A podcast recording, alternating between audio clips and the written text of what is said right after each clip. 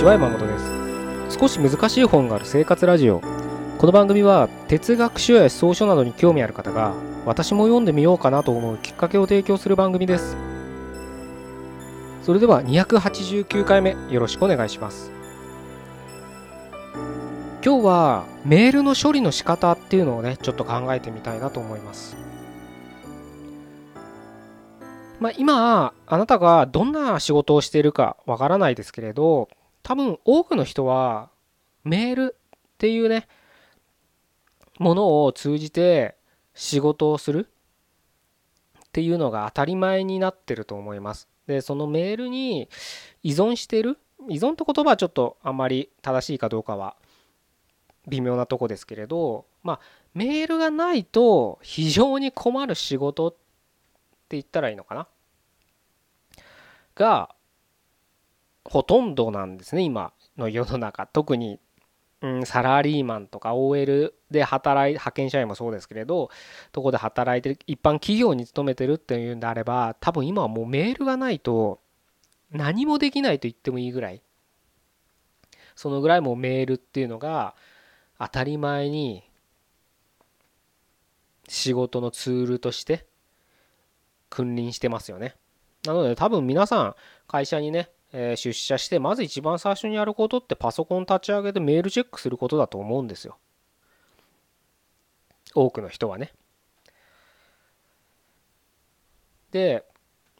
まあもちろんね、肉体労働されてる方とか、まあ接客業とかもそうかもしれないですけどね、あんまりメール使わないっていう、まあ本当業務連絡ぐらいってやり取り。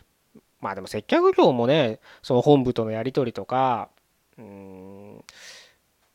なんだろうな、お客さんとのやり取りとかも多分メールっていうのが今当たり前に使われてるはずなので、あの、そんなに使わない職業ってないんじゃないかなって。本当純粋なね肉体労働とかだったら使わないかもしれないですけどそれ以外は結構使うんじゃないかななんて僕は思ってるんですけれど個人でやってたりね、うんまあ、芸術家とかだってやっぱりメールで打ち合わせ打ち合わせするか分かんないですけどまあメールでねやり取りするんじゃないかななんて打ち合わせの日程決めたりとかねうん、何か軽微な変更だったらメールで済ましちゃうみたいなねことあると思うのでやっぱりメールっていうのが今じゃなくちゃ困るようなツールになってると思うんですね。でまあもちろんそのね依存度ってさっき言いましたけど大きい小さいはやっぱり仕事によってあると思うんです。ただ、えー、サラリーマン OL 派遣社員その他まあオフィスで働いてるような人たちっていうのはすごくやっぱ依存度が依存度とかももうもうメールがまず仕事の基軸になるっていうところは否めないと思いますしでその結果メールってすごい来るはずなんですよ。特にもう今その手紙って私とあなたで済むけどまあメールの便利なところは当たり前ですけどね。ああなたが何十人にもできるわけです。それこそ CC とか BCC とかね。あのそういう使い方によってもできよってだと思いますけれどまあ数に限りはないわけです。容量さえあの許せばね。なのでとりあえずみんなメールくっつけますよね。関係各位を。よく分かってない人だってとりあえずくっつけとけみたいな風潮ありますよねメールって。だからあのメーリングリストとかね当たり前にいっぱい作りますよね企業はでその宛にメーリングリスト1個にああの送信すればそのメーリングリストに登録されてる5人なのか10人なのか20人なのか30人なのか分からないですけどとりあえずそのメールがね届くと。でそのメールをね例えばなんか明日打ち合わせ12時でよろしいでしょうかってメール送るじゃないですか誰かがね。でその受け取った相手が1時にでよろしいですか？12時はちょっとあれなので1時に書いてください。了解しました。そしたらなんか1時間後ぐらいに「申し訳ございません。会議室が取れませんでした。1時半にお願いします」とか。そういうやり取りになりますよねメールって。そういうためのメールですから。まあそこに資料添付したりとかするとは思うんですけど。そしたらそんななんか時間を決めるアポをね決めるようなメールのやり取りにだってメーリングリストくっつけられてたらみんなね大量に来るわけですよ。そんなど別にいらないじゃないですかそんなメール。でも来ちゃうんですよね。だから大量にメールが来るわけですよ仕事してたら。多分多い人だったら1日1000件ぐらい来るんじゃないかな。もっと来る人もいるかもしれないけど。僕サラリーマンの時そのぐらいやってた気がします。1日1000件は言い過ぎかな。ちょっとそれは大げさに言い過ぎたかもしれないですけど。でも1日3桁は余裕で来てましたよね。だから1日休むともうどえらいことになるわけです。というかもうだから結局結局何が言いたいかっていうと仕事でやるメールなんて例えば100件あったら本当に自分に関係あるのって多分ね20ぐらいだと思う。そう役職によって違いますけどね。管理職とかだったらやっぱりある程度いろいろ知っとかなきゃいけない。判断しなきゃいけないってところで今どんな状況だったかっていうのはそのメールでね把握しとかなきゃいけないっていうのはあるかもしれないけれどただそんな管理者だって全部の全部が全部ねその人にとって重要なメールではないわけで。さっきのその時間のねアポの時間決めるやり取りだってそのメールの一通に含まれるわけですから。今ね電話しないですよあんまりね。ああんまりしない業種もある。だから SE とかねプログラマーみたいな人たちは隣にいてもチャットで会話しますから。あのだからほんとすごい小さなねあのやり取りだって全てメールそういったエビデンス残すみたいな意味でメールのやり取りをするのが多い業種もあるんですよ。確かにエビデンスって大切な時になるんです。いやあんたこう言ったじゃないかっていう時の責任逃れのためにメール取っとくっていうのはね特に金銭見積もりとかのやり取りだとね必ずあの電話でするなみたいなことをよく言われる人も多いかと思いますけど言ってる人もいるかと思いますけどね。そういった意味であまあちょっとねちょっとメールの話が長くなっちゃいましたけどまあ別にそんなねメールの具体的な話を今日したいわけじゃなくてそういう環境で僕らは仕事してるから仕事が慣れるってどういうことかっていうとメールまずねメールだけに特化して言いますけどメールの取捨選択ができてるはず慣れてできるようになってきたってことを仕事が慣れるっていうことになるんですよ。現地入った会社でなんかどんどんどんどんメールが来るようになってこれは自分に大切なのかとかね。で読んでもよくわかんないんですよ内容がやっぱり。知らない言葉だらけだから。だから一個一個に読むのに処理するのに時間がかかる。それこそ見積もり1個作るのだって時間かかると思うんです新人だったら。そういった経験を得て例えばじゃあねちょっと100件だと多いから10件にしますわ。10件のうち新人の頃は10同じ力をかけて処理してたのが少し1月とか2月とか半年とか経ってくるとあ10件のうち時間がかかりそうなメールっていうのが分かってくるんです。あこの1件この2件ぐらいだなと。だからまずこれをやっちゃおうとか残り8件は別に急じゃないなとかむしろ CC でついてるだけだから全く意味あの読まなくてもいいんじゃねえかみたいのがどんどんどんどんね分かってくるわけですよね。それが仕事がどんどん慣れてくるできてくるって言ってもいいのいいですね。でそういう人がやっぱりどんどんどんどん活躍してったりするわけですよ企業の中では。仕事が早いですし。まあその早いだけじゃダメですけどねもちろん。丁寧さとか、うん、昨日その一歩先を読むっていうね。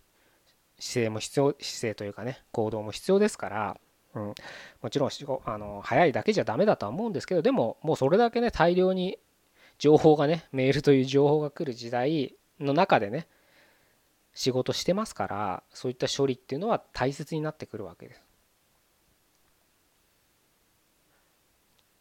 だから何でもパッパパッパパッパすぐねあの反射的に返せる人なんてそれだけで仕事ができる人って印象を与えられるぐらいね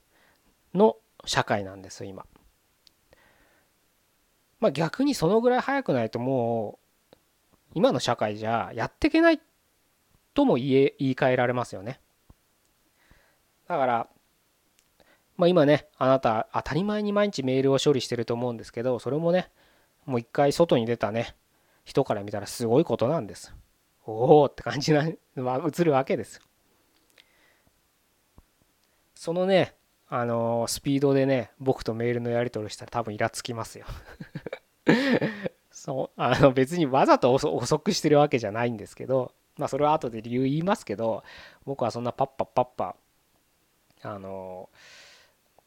返せては、まあ、メールをそんなに別にずっとねチェックしてるわけじゃないのであのそうすぐ気づかないっていうのもあるんですけど、まあ、気づいてねすぐ返せるやつだったらすぐ返しますけどね、うん、まあそういったね仕事を慣れてる人にとったらやっぱり返事に来ないのはストレスになるかもしれないんですけれど今日ね僕はねお伝えしたいのは仕事でそういった処理能力が高めていくメールをパンパンパンパンね返してって、まあ、自分にボールを持たないなんてよく言われた言われ言うかもしれないですよね。持つなと宿題を自分に持つなとりあえず向こうに投げ返せと。ボールを自分に持つなだからボール自分持ったらパンクしちゃうから。どんどんどんどん毎日毎秒来るからメールが。だからボンボンボンボン返して返せばね次につながるからで向こうから帰ってきてってそうそういうやり取りをねしてどんどん仕事を先に進めるみたいなことでそういうふうに言われるんですけれど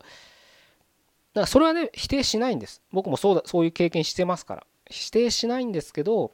ただ一つ忘れちゃいけないのはその慣れ処理能力を上げたがゆえにどんどん車種してるわけでどんどん捨ててるわけですよ。不必要な必要ない情報をね。そういうやり方に慣れてしまってると読書とかをした時に同じようなやり方になってしまうんです。どういうことかっていうと自分に必要ないと思うものを全部読記憶に残らなくなるんです。もっと分かりやすく言うと読まなくなってくるんです。記憶に残らなくなる。自分の興味あるとこしか読まない。人間は自分の見たいようにしか世界を見ないってよく言われますよね。それが強化されちゃうんです。でも経験あるかもしれんあると思う実感あると思うんですけど自分の興味だけで今まで生きてきてさしてなんだろうな学びになることとか充実感ってそんなに得られないと思うんです自分の好きなことだけ好きなことしかしないそういう人生憧れる人いるかもしれないですけどどうなんですかねそれって。僕は常に充実感とか自分が成長したなって思う時って外からの問いかけなんです。外の全く自分の知らなかったことを自分の中に問い入れて新しいアイデアが生まれたりした時に充実感とか自分が成長したなってちょっと思える瞬間なんだだから自分の本当に好きなことだけ興味あることだけしか同じ漫画ばっか読むみたいなもんです。好きな漫画しかずっと読まない。まあそれはそれでいいんですけどそれだけ深い漫画であれば深く読みはできるのでそれは別にそういう読みをするなっていうわけじゃないですけどただ違うジャンルの漫画とかをアクションものが好きだったら恋愛もの読むことによってまた違う発見があるんです。でも自分には関係ないものを捨てる思考になってるとそういったチャンスがどんどんどんどん知らないうちに自分で捨ててるんですこれが僕はすごくもったいないと思うんです。で自分でなるべく意識して新しい経験とかを取り入れようっていうふうに思いながら生きてますけどでもやっぱり人間は僕も踏まえてですよもちろんそれは見たいようにしか世界を見ないわけですからやっぱり自分の興味とか関心とかで世界を見てるはずなんです。だからすごく大事なものを切り落としてるはずなんです。それが現実だと現実というか多分僕ら人間なんです。ただそれだとやっぱり成長っていうのは速度も落ちるし慣れてくるしその成長に慣れてくると人間面白くなくなってくるんです日々が毎日が。だからつまんなそうにみんな生きていくんです。自分の知らないことってやっぱりすごい楽しいはずなんです。子供とか見ててそうですよ。あいつらは新しい遊びとか発見するたびにわっきゃわっきゃ言ってアホみたいに遊んでますから。僕らもきっとやつらより子供よりはいろんなことを知ってるとは思いますけどでも世界の全部を知ってるかって言ったらそんなことは全くなくてほとんど一握りも知らないはずなんです。その一握りの中で自分が好きなものだけ見てたらもっと寂しいですよねそれは。今ねメールの話から入りましたけどまさに今僕らの仕事ってそういうふうになっちゃってるんです細分化とかね分業化って言われるか聞いたことある人多いですよね産業革命が始まって分業化がね社会を発展させた経済を発展させたっていうのは否めないけれどその結果僕らは自分の専門分野自分の好きなことしかやらなくなってきたんです。それによってプロフェッショナルその道のプロフェッショナルっていうのができたのは確かですけど今の時代プロフェッショナルじゃ飯を食えない時代ですから。語弊を恐れずに言えば今は税理士じゃないとあ税理士とかしなんと何でしたっけ？え弁護士とか。弁護士なんて花形じゃないですか。あのね資格取っただけでも年収1000万円は硬いだろうなんて思いますよね単純に。でも今の弁護士って年収300万ぐらいなんです。年収1億1000万1億超える弁護士ってごく限りわずかしかいないんです。その他大勢はみんな300万400万500万ぐらいの弁護士なんです。法律のねプロがそれぐらいしかもらえないんです今は。これはもっと下がってくる傾向になるでしょうね。なので1個のことしか知らないっていうのはすごくその収入面を見てもそうかもしれないですけどもっとね広い視点で捉えれば自分の成長ってところでもどん詰まりあんまり先がないんじゃないかななんて僕は思ってます。その根源にやっぱりねそういった社会に生きちゃってるんで難しいですけれどそういうのを意識してるかしないかだけで自分の日々の行動の指針をねどうしたらいいかっていう時の頻度になったりとかそれこそ自分が何を読もうかって時の一つの選択の材料としてね、えー、今日お話ししたね話とかを思い出していただければ少し違った世界が見えるんじゃないかなというふうに思ったので今日はこういう話をさせていただきました。じゃあ以上で終わりたいと思いますね。289回目ここまでどうもありがとうございました。